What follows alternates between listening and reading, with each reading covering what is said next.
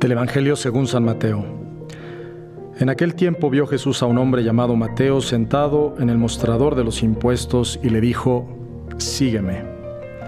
Él se levantó y lo siguió. Y estando en la mesa en casa de Mateo, muchos publicanos y pecadores que habían acudido se presentaron con Jesús y sus discípulos. Los fariseos al verlo preguntaron a los discípulos, ¿cómo es que su maestro come con publicanos y pecadores? Jesús lo oyó y dijo, no tiene necesidad de médicos los sanos, sino los enfermos. Anden, aprendan lo que significa misericordia quiero y no sacrificios, que no he venido a llamar a los justos, sino a los pecadores. Hoy estamos celebrando esta fiesta del apóstol San Mateo. Y sí les tengo que decir que es uno de mis santos favoritos, de mis apóstoles favoritos quizás porque me identifico con él. Y me llama la atención que el Papa Francisco, pues también, em, su lema en su escudo papal dice, misericordia atque eligendo, lo eligió desde la misericordia o con misericordia. Y es que Jesús fija su mirada en el pecador.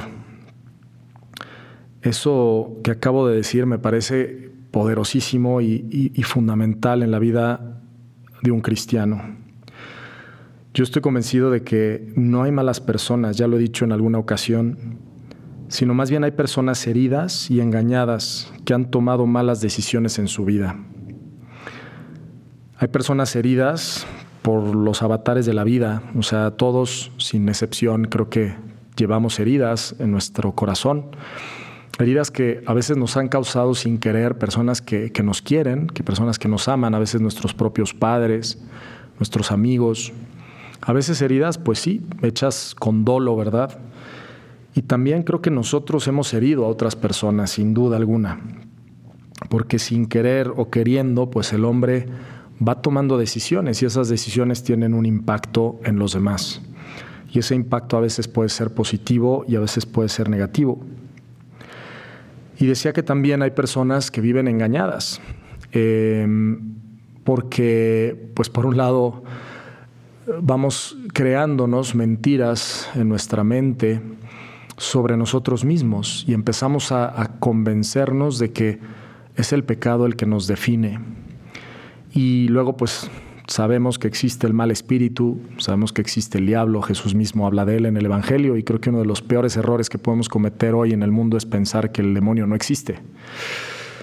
Y sí existe. San Ignacio Loyola en sus ejercicios espirituales pues nos enseña eh, a discernir el discernimiento de espíritus, el buen espíritu, el mal espíritu que también actúa. Y Jesús precisamente llama al diablo el padre de la mentira, el acusador, porque pues precisamente se dedica a eso, a engañar, ¿no? Y quiere que vivamos pues esclavos de nuestros errores, ¿no? de nuestros pecados, de nuestros fracasos, de las malas decisiones que hemos tomado.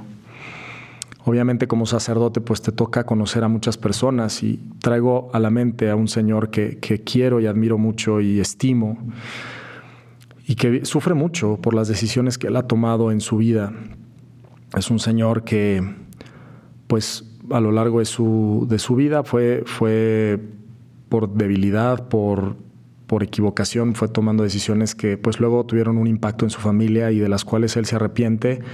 Y aunque él pues ya ha pedido perdón y, su familia lo quiere, pues él sigue sufriendo, ¿verdad? Por, por estas malas decisiones que, tomó.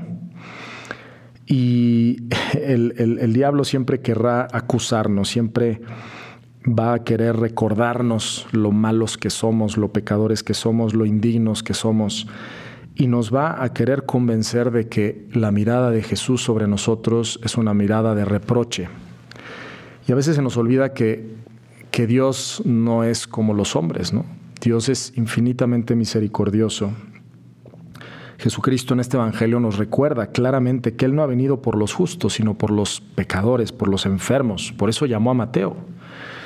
Eh, y de hecho Jesús tiene una gran debilidad por los pecadores, eso lo, vemos, Él quiere salir al encuentro de esas personas que están heridas o, viven engañadas para recordarles su verdadera identidad de hijos de Dios, que son infinitamente amados por Dios y sanar sus heridas para que puedan vivir en paz. ¿no? Vemos ese ejemplo también de saqueo, por ejemplo, ese hombre que se sube al árbol para ver a Jesús lleno de curiosidad y, Jesús lo voltea a ver y le dice, hoy quiero comer en tu casa, ¿no? Y pues él dice, voy a devolver, voy a dar la mitad de mis bienes a, todas las personas que defraudé, ¿no?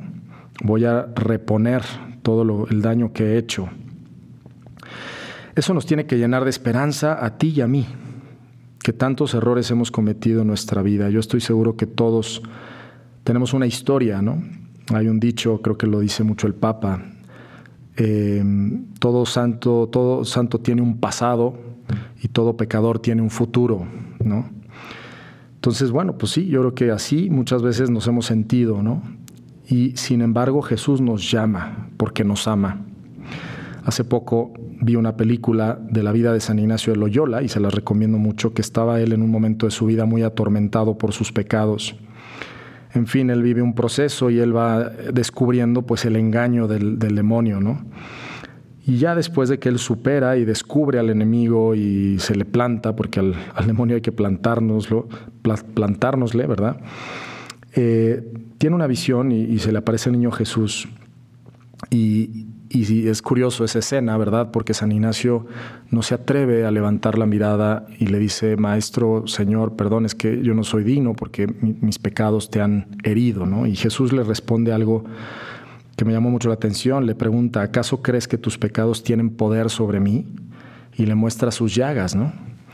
Y a veces se nos olvida eso, que Jesús dio su vida porque Él quiso, ¿no? Él mismo en el Evangelio hay un momento en donde Jesús dice, nadie me quita la vida, yo la doy porque obviamente Jesús pues es Dios y, no hay nada, nada que, tenga poder sobre Él.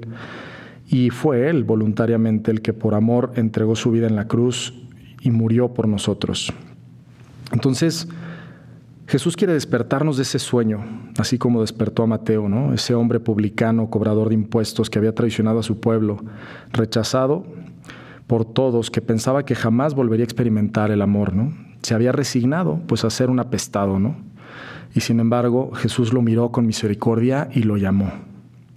Por eso hoy yo les invito a dejarnos mirar por Jesús, ese Jesús que te quiere mirar y que te mira con una sonrisa llena de amor, porque no hay nada que pueda separarte de su amor, como dice San Pablo.